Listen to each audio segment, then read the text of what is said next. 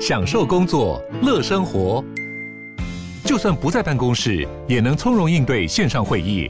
HP Dragonfly 透过专业的 HP Presence 设计，内建降噪及会议快速键，搭配清晰的 Bang & Olufsen 音效，增强音讯及视讯功能。HP Dragonfly 顶级商务笔电，采用 Windows 11专业版，让您在会议中享有最佳的视觉和听觉品质。好，欢迎收听、收看今天的兰轩时间啊。在今天的话呢，我们的阅读单元啊，我们一样的呢要来阅读趋势啊。那今天的话呢，我们是特别要选呃国内的一些呢呃杂志啊。呃，事实上我们过去呢呃除了读书，然后呢找责编来读趋势，然后邀请呢在第一线现场的一些呢高科技呃的这些呃厂商或者一些比较优秀的新创者啊来帮我们看看他们站在最前沿看到了什么。因为像这个哨兵的感觉哈，看到整个趋势。的前沿是什么之外的话，我们也会呢呃开始选择哦，这个国内呢一些比较重要的期刊杂志，他们都会做一些比较深度的呃这个专题报道。那透过阅读这些专题报道的话呢，就又会有比较系统性的、比较深入的啊，对这个趋势当中呢，会有更多的一些掌握跟看法。好，所以呢，今天的话呢，我们的阅读单元一样的就走到这样的一个阅读趋势啊。我们待会儿呢会要来谈谈《金周刊》最近这几期的封面。好，不过呢，在这个之前，我们听到的这首歌曲是来自于呢王洪恩所演唱的，叫做《好好呼吸》。好，呃，好好。呼吸，好，呼吸有点好，呼吸有点难，因为现在呼吸呢里面很多二氧化碳啊，所以我们待会会聊到呢有关于永续碳权、全球暖化这个议题对于企业的挑战是什么？好，那我们先介绍今天呢在现场我们邀请到的是《金周刊》的主编侯良如到我们的现场来，Hello，良如早，兰萱姐早，各位听众朋友大家早。OK，好，那我们要聊的是啊，这个是六月。六月初到六月中的这这个期间啊，这个的话呢，哎，所以你有到墨西哥吗？对，去了九天。嗯，对对，哇，九天哈，九天。我我我其实好想去墨西哥，我很想去那个古文明。对对。那哎，他是玛雅、阿兹特克、阿兹特克跟玛雅文化嘛，哈。好，但是呢，显然的，你们这次 应该没有时间去。有没有说国家真的太大？真的太大。他没有说访问完以后呢，呃，顺便说，既然已经飞那么远了，然后呢，请个两天假、三天假之类的。你知道我们这个产业很血汗，赶快就赶快回来截稿，对对，不然我们 来不及杂志杂志初刊这样子。哦，真的哈，好吧，所以通常都是这样子啦，心里都这样想说啊，这个地方好难得哦，给我玩一玩，基本上都没有啊。好，这个讲到的是呢，这个墨西哥制造大逆袭，为什么良儒他们要呃远远的飞到啊这个？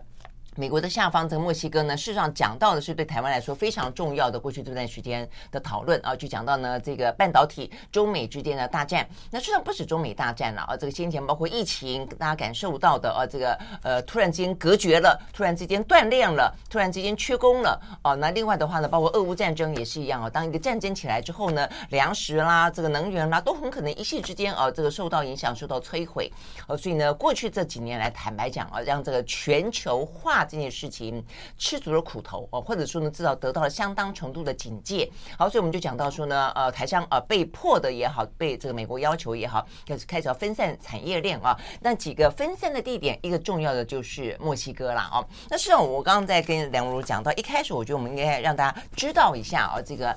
呃，三年啊，或者说过去这些年，疫情过去，包括俄乌战争正在发生，它改变了什么？包括中美之间啊，也就是在过去这些年当中，突然之间激烈或者非常的嗯尖锐的啊这个对峙着，对企业来说，对国家来说都有相当大的挑战。甚至回过头来讲，推到底啊，就对人才，你都有非常多的一些不同的选择跟必须要的因应啊。那两大挑战的话呢，刚好在最近呢，《今周刊》的封面都做到了。一个呢，就我们待会要聊的这个呃。墨西哥，另外一个的话呢，因为太厚了，把它剪下来。碳权卡位战啊，那这个的话呢，讲到是永续啊，永续，永续的话呢，因应永续呢，现在大家呢都会要求什么？二零五零年要碳中和，二零三零年要怎么样？然后的话呢，其实现在就欧盟来说，已经准备要课碳税了啊。那呃，要课碳税，回过头来，那每一个要去欧洲做生意的国家，呃，跟企业哦，就会受到影响。那以后可能不止在欧盟课课碳税啊，美国会不会也要呢？其他地方要不要一起呢？那对台湾来说的话呢，企业。出口为为导向，会碰到什么样的一个挑战呢？这些问题都很棘手，对不对？是，是没错没错，这个就是怎么讲呢？就是在尤其是从大概二零一八年开始，那时候川普、嗯、川普开始对中国哈实施这种贸易战开始，嗯，从那时候以来哦，当然像像像算算多少五年嘛，这五年可以说是事情不断嘛，哈，嗯，中美贸易战，然后又碰到疫情，然后又碰到乌俄战争，对，哦，那这个其实它。打乱了很多呃，我们产业原本的很多的规则。嗯哼，那刚刚讲说呃，全球化嘛，其实全球化大概大家会比较会说是从大概从美国的，但是一九八零年代开始，就雷根时期开始嘛。嗯嗯，对，那那个时候就是呃呃，雷根上上任嘛，哈，然后就开始他他他的他的新政，那再慢慢的就运行到了这个 WTO 嘛，哈，那包括我们台湾也加入，那整个中国大陆的这个世界工厂的典范开始兴起嘛，哈，对，那以我比较熟悉的科。企业哈，我们这个电子工业链来说，其实以过去二十年来讲哈，大家当然是在做一个全球化。可是其实你会看到一个很比较非常显著的现象，就是呃，因为中国的整个的制造成本非常的优异，嗯，不管是呃各种的生产要素啦，不管它是劳力成本很低啊，土地很低，我说我说是二十年前哈，对。对，所以大家就是全部都是往中国去集中，然后造成了一个呃。非常显著的一个规模经济的优势嘛，整个世界工厂哎就起来了。不管我们现在手边用的手机啊、电脑啊什么的，其实其实大部分都是在都是在都是 made in China 嘛，吼，对。那但是因为呃，我刚刚说二零一八年开始吼，那那美国的川普总统开始对哦中国去祭出这种惩罚性的关税，所谓的贸易战开打。哦，后来拜登接棒哦，其实那个那个对中美对峙的这种，我们后来叫有点称它新冷战嘛，嗯，它也是延续下去。那这件事情哈，其实就开始哈，因为比如说像呃贸易的壁垒。它就会让企业开始会去想挪移它的这个呃制造的产地，嗯，所以比如说我们在二零一八年的隔年二零一九年，我们可以看到我们很多的台湾的电子公司哈，比如说我们台湾的电子五哥，比如说我们的一些呃网通的大厂，他们开始往东南亚去移动他们的产能，嗯，把他们一部分原本在中国制造可能要输美的大概二到三成的产能哦，移到了东南亚去。对，那这个是比较看是第一波。那时候其实也有移到台湾哦。嗯、那时候不是我们那个，我们那不是台湾有成立一个那个国发会有成立一个投资台湾事务所。嗯、uh，huh, 对对对。然后每个礼拜都在讲说、uh huh. 啊，谁谁谁谁谁又回来了，谁来了是不是？谁谁又要投多少钱了？Uh huh. 对对对，就就是在那个时期。嗯哼。好，OK。那所以那个时候，那个时候是是是第一波。嗯。对。那我们现在看到的其实是第二波哈，就是说呃，其实这这个这个。为什么会有这第二波的产生？其实这跟疫情以来发生的事情有很大的关系哦。因为疫情的时候造成了那个时候大家记得那个长隆大牌事件嘛，全球就物流阻塞啊，然后然后你要寄个东西要很久才会寄到啊，运费超级贵啊，然后把我们那些那些那些那些航运的那些航运股飙飙到天空去。航海王嘛，航海王就那个时候开始的。对对对对，那那个那个背后其实就是凸显一件事情，就是当时全球物流是打结的，所以才会有断裂的事情发生。对，那包括。像后来的乌俄战争也发生哦，乌俄战争发生其实也也造成了断裂哦，因为乌克兰其实它是一个欧洲的一个汽车零组件的一个重镇，所以它那其实造成欧洲车厂很大的这个供应链的问题，所以让他们整个造车其实都不顺的，嗯，哦，然后包括到呃去年的这个中国封城嘛，大家晓得那。不用讲了，中国真的是一个非常重要的一个制造的一个全球制造的一个据点哦，所以它的封城又造成了供应链的断裂，这样对。尤其那时候在苏州，对不对？没错，没错。苏州那个非常的对，尤其红海这个地方，哇，突然之间到底人到哪里去了？而且又又有人染疫的，然后又有人没染疫的被关在里面，因此而染疫的，哇，这个事情其实一波又一波。对，我记得去年上半年是上海那时候啊，对，还有下半年是红海的，就是郑州那边，哦对也，就是上下半年都各有事情哦，所以让这些国际大厂哦，那种大型的那。种美商那种品牌，嗯、美国品牌上，像 Dell 啊，像 HP 啊，嗯、像苹果啊，他们开始吓到，就觉得说这风险实在太高了。嗯，我全部都压注在呃中国那边，对某个地方，even、嗯、是台湾，他们也觉得风险很高。嗯、因为要知道，其实乌俄战争这件事情，其实外国人在看哦，在看乌克兰，都会都会。突然，这我都会想到 台湾，都会想到台湾。对对对，所以太多我的这些呃，因为我平常都是采访企业嘛，对，哦，就是这这两年真的太多的这个企业的的受访者都会跟我讲，他们说他们的客户其实很很忧虑台湾。一定是，我觉得虽然这部分真的是我们就是政府想要淡化 说，哎呀，这个俄乌未必就是就是台海了啊，但是我想一般啊，这个了解地缘政治或是说担心战争造成不必要的未知风险的，一定会把它估算在里面的。就是你就算赌它不会发生弄好了。但是你总是要做准备嘛，企业就是这个样子。所以，我们待会要讲的就是说，事实上现在最重要的地方就是他们都在做准备，都希望不要就最坏的事情不要发生。但是你要针对最坏的的状况做个最好的准备，我觉得就是必须要去估算在里面。尤其我们的科技，我们电子业大部分做代工嘛，嗯、我们我们帮谁代工？我们大家就帮那些美国的公司代工嘛。嗯，哦，那也就是说，呃，这这些都是外国人嘛，哈，那外国人当然比较看不懂我们我们这个这个台海的局势嘛，嗯、我们非常习惯，这这个这个几十年来都这样子，我们觉得啊，这没什么这样子。那可外国人其实很紧张，嗯，他们就觉得说啊，你这个产能都在台湾，那个那个是不是要移出来一点点啊？这样，他们会觉得风险很高，吼。对，那所以说，像我们这次去墨西哥，那我们跟当地的台商在聊，因为现在在那边当地的很多的呃大型的台商，包括像红海啊、纬创啊、英业达，现在都在那边建新厂。嗯，我都问他们说，哎，那你们为什么要要要来做这样的事情？他就说客户要求啊，没办法，啊，嗯、对啊。嗯、那我说你客户为什么会这样要求？他说他们客户就担心地缘政治啊，所以他们的客户就会希望供应链可以分散啊。嗯、哦，对，就刚刚说了，过去是非常的集中的，集中在中国大陆。那他们现在是希望分散，哦，嗯、而且他的散就是说，哎，你不是说，哎，呃，这个只要在东南亚或台湾就好。他希望在哦，刚刚因为刚刚以上讲的都是在东半球，嗯、哦，他希望在西半球也有要也要有一个制造的一个聚落。好，所以说现在的呃呃电子供应链就是迈向哈，从过去的比较是呃中心化、集中化嘛，啊走向未来的分散化，嗯、或者我们说区域化。嗯嗯嗯，OK。所以呢，这这一期金都呃这一期金周刊了啊，他们就做了一个表，这个表非常容易懂啊。就未来的话呢，会有四个区域，看起来的话呢是至少在半导体部分会是重镇嘛啊。一个大家非常呃熟悉的就是原本的中国哦，所以在过去的二三十年间，呃，对于呃这个美国、欧美来说，像是发现新大陆一样，觉得这边有非常便宜的呃这个劳工啦啊，这个呃各各式各样的成本啦哦，所以集中在了中国。但现在要分散到哪里去呢？这边看得到很明显，第一个当然就是东南亚了哦，东南亚国家。所以呢，呃越南啦、泰国啦、印度啦都是。那再来的话呢，就是这一次呢，梁若他们去的墨西哥哦，因为他们紧邻着美国。虽然美国最希望是我们回到他们的，我们去到他们的美国，只是说呢，美国人他们现在呢也未必想要去做这些蓝领那么辛苦的工作了哦，所以他们就把这个墨西哥给包回来。哦，就说你最好回美国，要不然你就到墨西哥，就是临近美国。那来再来的话呢，就是这个欧洲啊，这个捷克跟德国。所以最近其实呢，像德国也是不断的对呃这个台湾的台积电啦，哦对三星啦，都是在招手嘛。哦，所以原则上来说的话呢，未来很可能全球原本的长链，就所谓全球化的分散，将会呢分成这个四个区块链，也叫做区块链啊，另外一种区块链。好，我们休息了，再回到现场来聊聊前进墨西哥。I like Ealing Sound.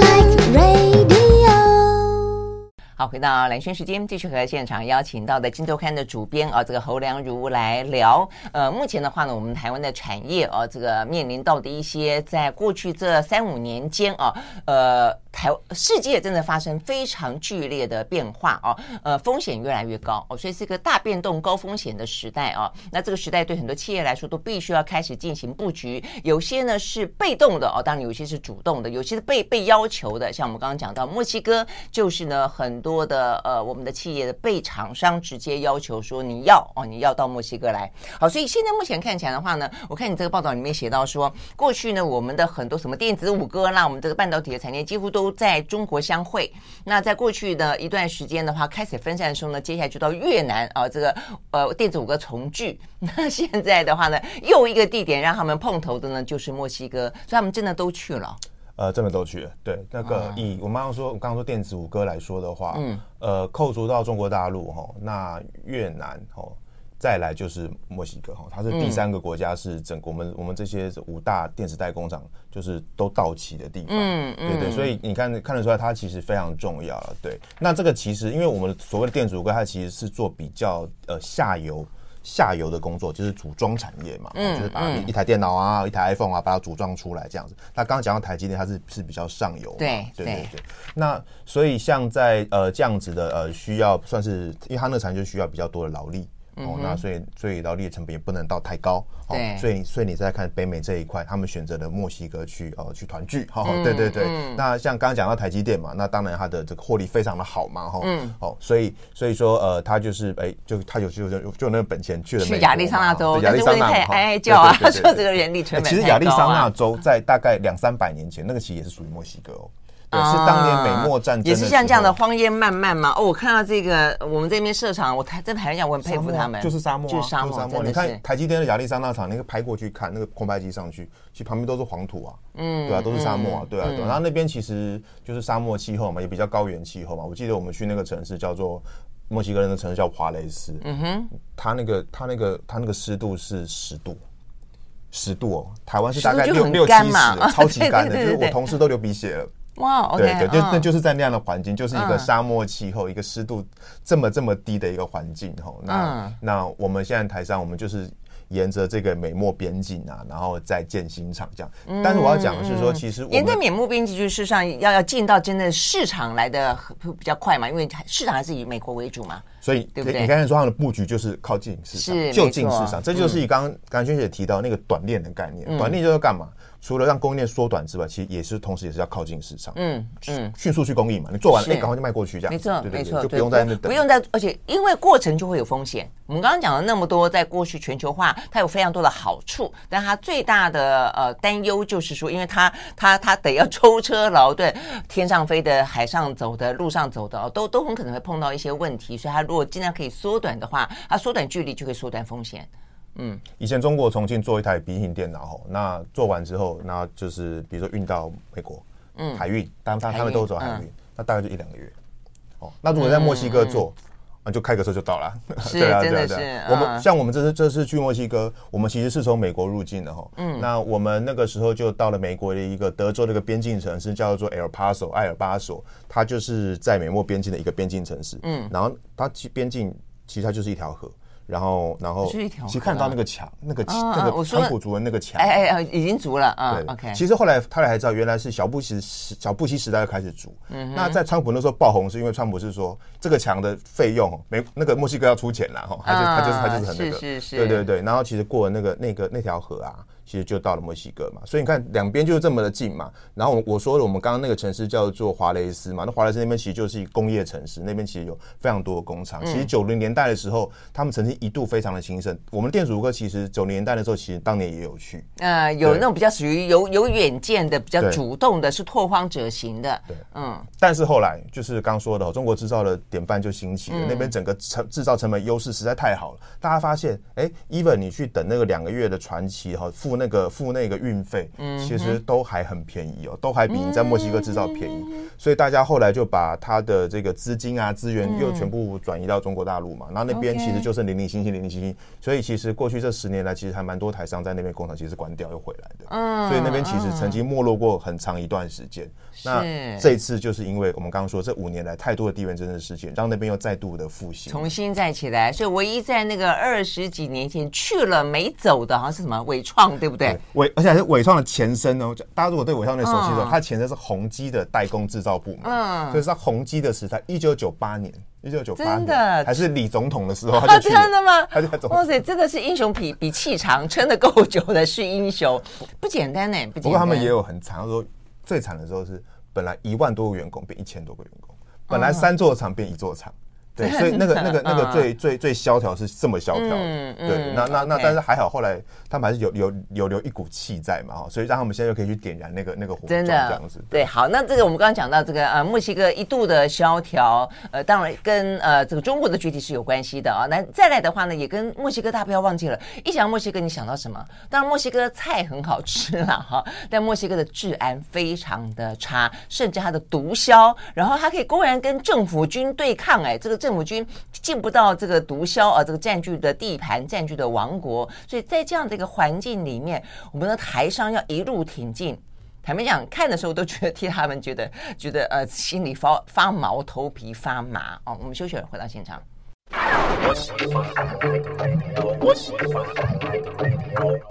好，回到兰萱时间，继续和现场邀请到了《金周刊》的主编侯良如来聊天。我们聊的呢是他们这个的封面故事哦，墨西哥墨西哥制造大逆袭哦。这个大逆袭当然讲的就我们刚才讲的那一段啊。一度呢，墨西哥其实也还不错，临近美国那么大的一个市场啊，这个劳工又便宜。但是呃，总而言之哦，这个被中国呢大中国崛起啊这个部分呢给压过去了哦，所以一度呢非常的萧条。当然他自己也不争气了啊。但现在的话呢，看起来呢出现了一股大逆袭，跟我们刚刚特别。提到的整个大的全球的环境啊，这个区块呃区域变成区域链，比较变成短链有关。那当然也跟呢这个墨西哥要迎来这一波呢新的机会也有关系。没错，没错。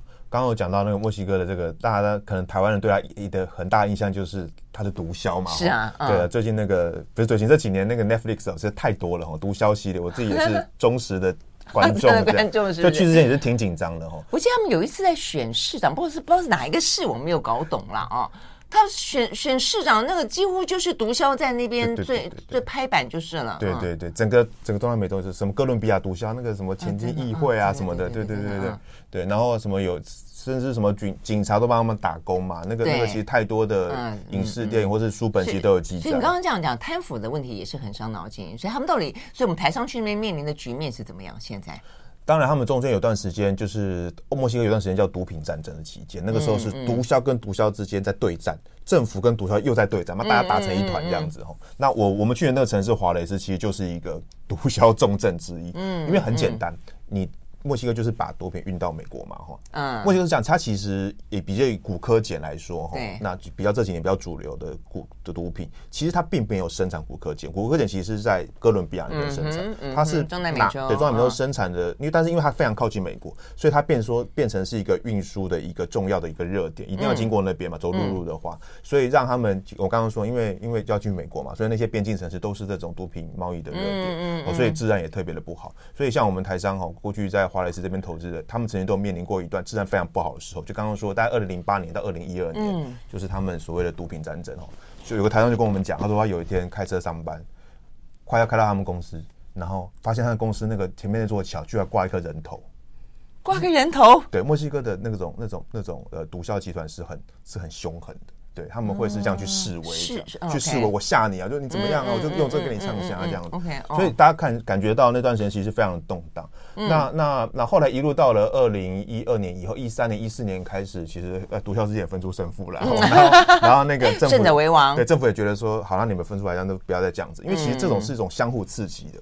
是啊，哦，就是反而会让那个治安会更不好。嗯，对，那国家就会因此而衰衰亡嘛，不是吗？没错，没错，没错。那慢慢哦，曾经像我刚刚说那个华雷斯这座城市啊，然后它曾经被人家称作是谋杀之都。嗯，它一年曾经最夸张的是一年大概有三千多个人因为谋杀而上身，嗯，一天有十个人。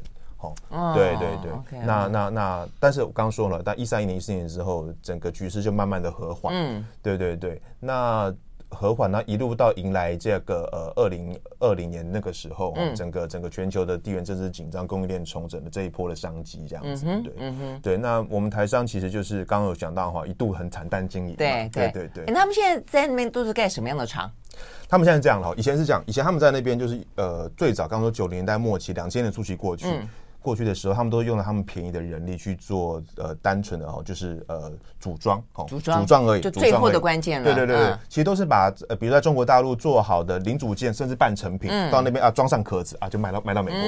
之前是这样子哦。那所以说，你看那个技术层次其实是很低的，嗯，其实非常非常 low level 这样子。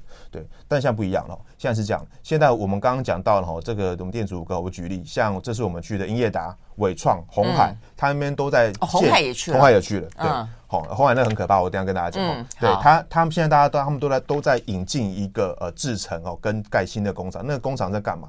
就是要把他们组装的上游的制程叫做主机板打件这样的制程，把它转移到墨西哥去。嗯，过去这样的产能只在亚洲，只在中国大陆哦。后来台湾也有一些。嗯，哦，那那那那那他们现在就在盖这样这样子的工厂哦，生产这样的呃主机板打件的的的的的工厂。好，那那个是怎样？那个就其实就是把一双一。张一张电路板嘛，印印刷电路板，嗯、那把很多那种呃零组件全部打上去，打上去，嗯、哦，打完之后呢，哎、嗯，一张主机板就出来了，然后你就可以把它做成，把机壳装上去，你就可以变成伺服器，伺服器，然后就哎运到美国这样子。它、嗯、以前这是没有的，以前这个环节是没有的。OK，对，因为这个环节其实像是像是相对比较高阶，需要多比较昂贵的设备。还有需要比较多的工程师，对技术的工程师、技术工人，他技术门槛相对高的哈，所以你可以看得出来，呃，墨西哥的制造，墨西哥制造这件事情，它不止在量变，它还在质变。从过去的比较 low level，那现在开始哎往上提升到比整个制造工艺比较高的哈，所以现在台上在那边就是大家都很伤脑筋啊，就是那个那个人力人力的这件事情，嗯嗯，他们要的现在不是说啊要很多很便宜的人力，而是他们要这种比较中高阶的哈，就是那种 engineer 工程师等级。失了。没错，没错，没错。对，然后那怎么办？那如果这样的话，因为这个东西很重要啊，因为就像是我觉得每一个地方啊，就是说你你看你是提供那种蓝领的劳工，还是白领的工程师，它可能影响到的是整个的产业发展。它反过来讲，对台湾来说，你也会知道说你去。你离开的是哪些人嘛？没错，或者他他要召唤的是哪些人？所以我觉得这个事情凸显出有两个重要的地方。第一个，当我们呃过去已经不是那么下游、那么那么 low end 的呃东西的，还得往上提升的时候，我们会有更多更上游的人，他必须要去那边产生群聚。就今天，当美商召唤了台商电子五哥去那个地方靠近他们的市场之后，那这群人电子五哥同样的会不会去召唤更上游的人，跟他们一起那边构成一个群聚？那如果会的话，台湾的产业。会不会受到影响？那第二个就是他们的人力怎么来？那他们工程师在墨西哥好像应该不会有这么多吧？那如果这样的话，就就是从台湾送喽。当初台积电去亚利桑那州引发的大风暴，不就是说两辆飞机送走了多少的工程师？那现在呢？现在是现在也是啊，现在大家各出奇招哈。一个当然就是从台湾哈，我还有他中国大陆找他们的台干陆干过去支援嘛，这是一个好。伪装更厉害，还有还有他们过去那个菲律宾籍的干部也去支援了吼，对，那那所以你看你要知道就是真的非常的缺。那另外再来就是他们现在开始就会跟美国跟墨西哥的大学有那种类似建教合作。哦，等于说你还在学生的时候呢，他就透过比如说实习什么啦，慢慢的就把你框住。哦，那以后就是来我们公司上班这样。我我讲红海的例子，红海他就讲，他就说大概他跟呃美国呃还有墨西哥大概超过十所大学就是签了这样的合作，嗯，对。那目的就是为什么？因为目的就是要去在大学的，在这些这些人还在大学的时期，就先把他们定下来，嗯，让他们毕业的时候，哎，可以让他们来这边工作。像我们的建教合作，有点是这样子，对不对？其实现在在台湾也是这样子，哎，现在现在台湾，你看那个什么大学那个那个招生那个那个那个那个工作那个博览会啊，我那个各家的我们电子公司各出奇招，这样子还会自己去办自己单独的哦，嗯，对，就是很想要在校园阶段就可以把哎这个优秀的人才就可以先留住，因为现在人才真的是很难很难很难抢嘛，对，嗯，好，那如果那么难。难抢的话，那当然对人才来说了啊，毕竟你有很多选择嘛哦，你可以选择去越南啦，去泰国啦，去印度啦，你可以选择去美国啦，去墨西哥啦，你可以选择去欧洲啦，是不是这个样子？所以这个时代就很有趣。以前是这样，以前大家最大的机会当然就是去大陆嘛，对对对，我去去大陆外派，我去那边创业。好，我就去，像我，我以前很多那个学弟妹啊，他们首那个时候，我记得他们毕业首选都很很想要去，比如说去杭州，去阿里巴巴，嗯，哦，去上海，对，去上海，然后去上海的那，因为很多外商的亚洲总部后来都都在上海，对，以前比较是这样，那现在不是，现在我觉得大家选择更多元的哈，对，你可以选择去印度，你可以选择去越南，你可以选择是墨西哥，好，甚至刚刚说哈，欧洲的话，你可以选择去捷克这样子，对，对，选择更多元的哈，对，那当然就是挑战就更多了嘛哈，就是说以前你可能哎，就是去去去去中国大陆，哎，人心土星嘛，讲中文就好，对，而且对。对对，那现在就现在就不一样，现在挑战就不同了，对对对，甚至哎，搞不好你要会一点呃西班牙话，跟人家比较靠近一点，对对对，学一点越南话，哦，对对对，然后就是在你比较可以融入当地嘛，哈，所以说这个我们大家机会变多了，可是呃，你需要的技能其实也也也要比以前多了，你的那种要求也比以前多了，对，嗯，但是我觉得这是一个好机会，这是真的是。其实以前这段时间在和很多台商人聊啦，他们都会说，其实以前台商的全球化不太算是全球化，因为我们就是去中国大陆嘛，嗯，它人亲土亲，那但其实又近，对不对？很近，所以我们那个门槛很低啊，因为大家讲一样的语言这样子。那那那那那跟那跟同一时期，比如说日商、美商去中国大陆是不同的，因为完全语言文化完全不同。对对，那所以这一波算是我们我们台湾公司的呃呃，算是一个新的的考验，真正一个大挑战，就去一些异文化的地方。没错，我们说在全球化嘛，然后在这个在全球化的过程，我们要跟就比如说拉美的呃文化、印度啊、东南亚各个不同文化去打交道，我们要去跟他们沟通，我们要去利用。也不是利用，说应该说组织当地的人才哦，这个其实都是这个很有挑战，因为那个文化真的差太多了。真的，我我相信这是人亲土亲啊，所以我们这边也看到说呢，很多的呃，因为这个梁如他们访问了一些呃电子五哥去那边的呃，等于是筚路蓝缕啊，呃，这个赤手空拳打拼的这一些什么厂长们啊，那包括光是光是在管理这一些呃工人也好，工程师也好，文化完完全不一样。嗯，呃，第一个他可能不要你盖宿舍啊，呃，为什么？因为他可能家庭的概念很重，他要回家吃晚餐。第二个，他可能不要你给给奖金，我觉得这点最惊讶了。为什么不要给奖金呢？加班费，对，不要对，不要绩效奖金，不要加班费，那要什么呢？要一起跳舞。我们休息了呢，马马上回来。I like 103, I like radio. 好，回到两圈时间，继续和现场邀请到的这个《金周刊》的主编侯良如来聊天啊，聊聊呢这个世界怎么样这个天翻地覆的改变啊，这个产业链怎么样子呢？目前出现一个大变化、大布局，重新再出发哦。那我们刚刚讲到，就是我们的电子五哥，包括红海啊，也去了这个墨西哥。好像电子五哥比较集中在你刚刚讲那个什么？华雷斯，华雷斯，对，啊，那然后红海要去另外一块地方，没有，他们他也算是在华雷斯，不过他是华雷斯非常非常非常非常郊区哦。我记得我们从市中心那个坐车过去，坐了快一个小时这样子。哦，那那我要跟大家讲，那个那个场面有多可怕？对，我们的电子五哥在那边，现在大家都来扩产嘛，买新的土地，扩新的工厂。那那个土地我大概都算了一下，哎，都刚刚好，差不多一个大安森林公园大，大概二十五公顷。OK，嗯，那红海嘞，红海是两百。三十几公顷，也就是大概快九个大安森林公园，有够大的，嗯、去真的是吓到。对对对，嗯、那刚刚讲，我们其实要讲红海，我要讲一个非常好玩的事情，就是刚刚讲人的这一块。对，过去红海是这样，就是红海的那种比较就是那种铁血式的管理哈，所以你去，比如说你去他中国大陆的一些厂区，比如说他的龙华厂、他的郑州厂。你就会看到那种好，你好像置身军营这样子哦，大家在大树啊、报道啊，然后那个真的稍息立正啊什么的哦，就是还有达树啊，还有达树啊，真的早期都是这样子，还要贴标语啊，对对，早期是这样子，对，就真的很军事化的管理，红海也是以这个出名哦，他是他是铁血式的管理，但在墨西哥不是，他们都说，他们都跟我讲哦，我红海的他们在墨西哥干部跟我讲，他说他们在那边完全。完全不用他们在中国大陆那一套军事化管理哦，因为在这边，你如果用这一套，你会留不住员工。嗯，那我我我提供的数字哈，就是呃以流动率来讲，这刚刚说这个华雷斯这个城市，他们的呃平均的这个工厂的员工流动率大概是十个 percent 哈，大概十趴十一趴这样子，其实很高，两位数哎。嗯，对对对对对。那但是呃，其实但是。假设你管理有成，嗯、哦，那比如说像红海，好、哦，比如说像我们刚刚讲的，不刚刚刚提过英业达，对，就可以把那个数字降低在哦个位数，比如说七趴三趴，哎，对对，很厉害，说三趴而已，对对，三趴而已，三趴，就是我我们的标题是用这个，关键是跳舞嘛，对。对，那这个我们当然是就下标嘛，就比较比较比较那个，要 抓那个有趣的点嘛，对对对对对，但这个就是意思就是说你要融入当地的文化嘛，因为墨西哥他们就是一个很讲究呃尊重。很讲究家庭，我刚刚讲到了哈，就是说，哎，为什么他们宁可不要加班，也不要加班？这点一定要讲，为什么不要绩效奖金？呃，绩效奖金是绩效奖金是一是又又是他们另外一个很重要的观念，他们非常重视公平，就会觉得说，哎啊，绩效奖金，那你有我没有？那你说你表现好，我不觉得你表现比我好。奖金本来就是你有我没有啊，也不是大家都有这个 叫奖金嘛？然后在在台湾的话，大家就是服气啊，啊，你有我没有，那我就再努力一点。可是，在墨西哥，他们说在墨西哥文化不是这样，他们就比较在乎公平，就觉得你有我也要有。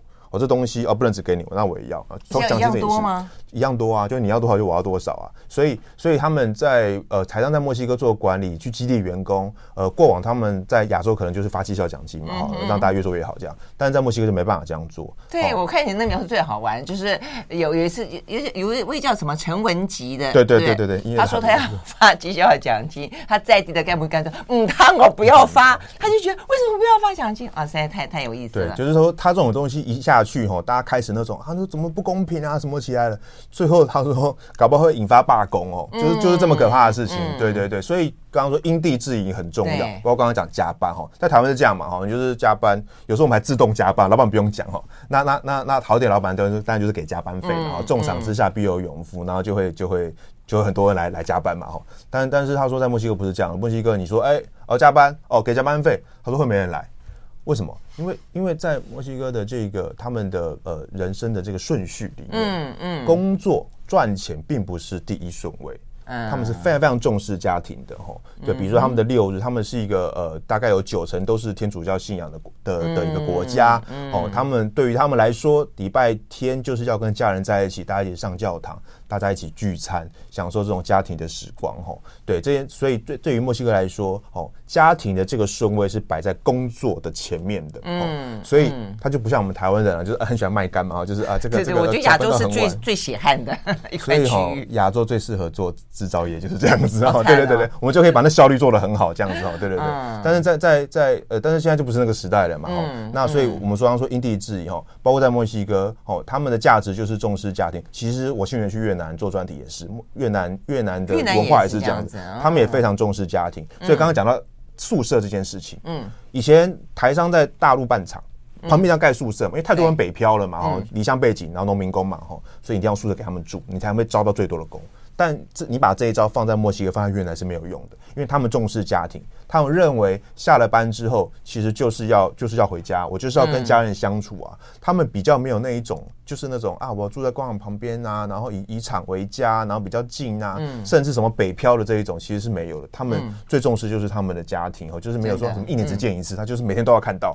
对对对对对。但是我想这个真真的是挑战，就我们现在当我们理解到了这个地缘政治的变化，以及我们刚刚讲到了那么多的一些风险，因此。你必须要做出一个提前的部署，但怎么部署，这变得非常的重要。你要了解各个。地方不同的一些呃风土人情啦，哦，你刚讲越南啦，呃，印度可能也是这个样子。我记得记得新年讲到红海区那边非常惨的例子，也是一样，盖了个宿舍，然后发现房间一打开都没有人睡在里面，到底去哪了？就他们不习惯睡宿舍。但是你看欧洲跟美国是另外的哦，这个 欧洲人很爱度假，呃，很自主。然后的话，你要我加班，要我卖干，很没没没这回事哦。我的人生也是一样，他的人生顺序完完全全不一样的哦。好，那我想呢，这些事情都是我们看到。在这样的个电子五哥在红海啊，那目前已经漂洋过海到了这个墨西哥啊。那事实上墨西哥只是一个例子啊，它可能我们刚刚讲的有东南亚的例子，有欧洲的例子啊，它正在呢呃锻炼当中，重新部署当中。那对台湾来说的话呢，会有什么样的影响？我们休息了，马上回来。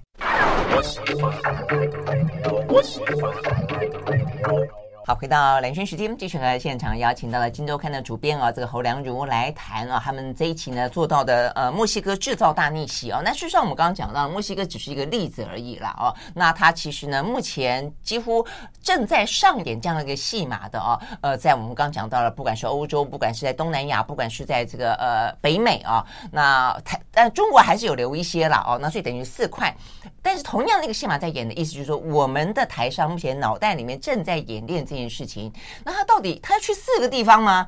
呃，还是说，呃，有有些人讲他就是呃，China 加一哦，就是你多一个就好。就我的意思说，不管是多一个、多两个、多三个啊，那呃，对企业来说是一种选择，对企业来说是一种布局，对企业来说是一种准备。你越早准备的话呢，越能够去应应。但对整个台湾来说，呃，其实过去这段时间一直在讨论，也一直在担心的是产业的被掏空啊。因为呢，某个程度我们知道说，呃，这个半导体对我们对我们来说重要又重要哦，是个护国神山群。但是当这个护国神山群呢，刚才梁如也讲到了，呃，老美就直接摆明的跟你说他。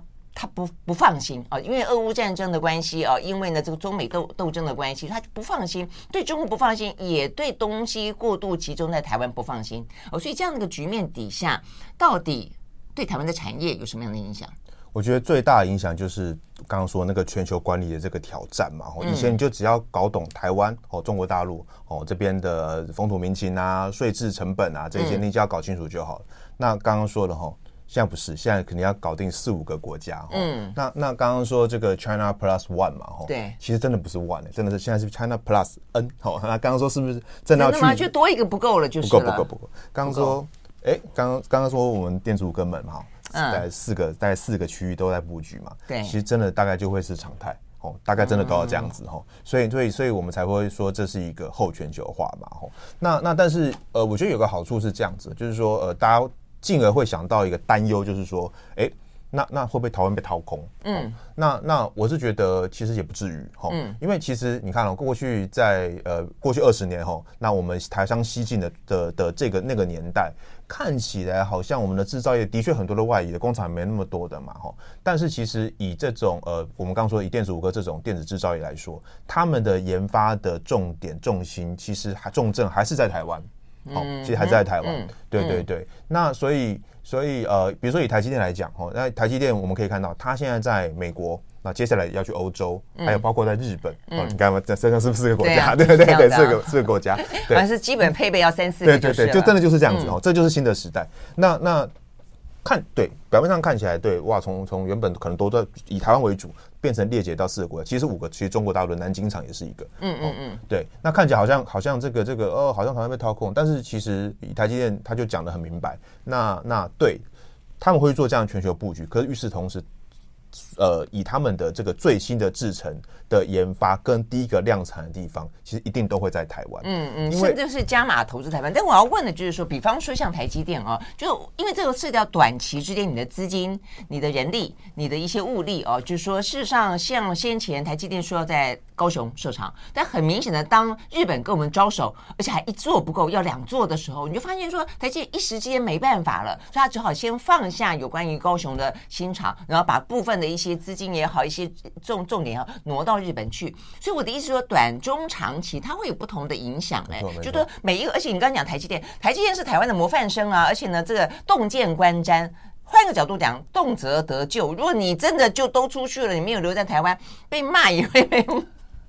当然，我们知道台积电事实上是真的啊，这个很爱台湾，跟留台湾了啊。但我的意思就是说，因此台积电它必须做这样一个布局。坦白说，那但是其他的呢，你你可能比较不能呃没有注意到的，像我们刚刚讲这个电子五，它正在交换它的上游到墨西哥去。那像这一些，他们能够有多少的资金，多少的这个呃口袋够深，可以到平均分配在那么多个国家，还可以留一部分在台湾？我是真的觉得这有点过度乐观，会不会？呃。所以，与此同时，还有一个很大的挑战，就是对于，因为我们台湾大部分是中小企业，我们的经济是以中小企业为主。是啊。那这个对于中小企业就是一个很大的挑战，因为刚刚提到资金，因为这个就牵涉到资金，国际布局你一定要有雄厚的资金。嗯。所以为什么我们看到我们会谈到的是台积电，我们会谈到的是鸿海等电子五哥，嗯，这都是非常大型的公司，他们就资金非常雄厚。嗯。但中小企业就不是这样，中小企业就就资金就是有限嘛，就是。相对难做，相对呃比较难去做这样的的布局，那这就会造成两个状况。其实呃，不要说掏空台湾，因为他们可能都连走出去的那个那个资金都没有，嗯，那就会造成它的竞争力就会越来越后退。嗯，OK OK，嗯，所以其实啊，其实。从中美贸易战以来，然后我们的厂商们一直都很希望我们政府可以跳出来，组一个类似像台湾队、嗯、哦，去比如说去越南哦，找个工业区哦，组一个哦台湾工业区，然后大家都可以进去这样子，然后政府带头这样子哦，然后、嗯、然后对对，然后就也是打群架的概念，对对对对，因为就这个是就对应到我们台湾就是以中小企业为主嘛，嗯、大家会觉得我风险好大，我们是可以抱团这样子。那但是这个在现实的实物的运作上又很难，因为我们的。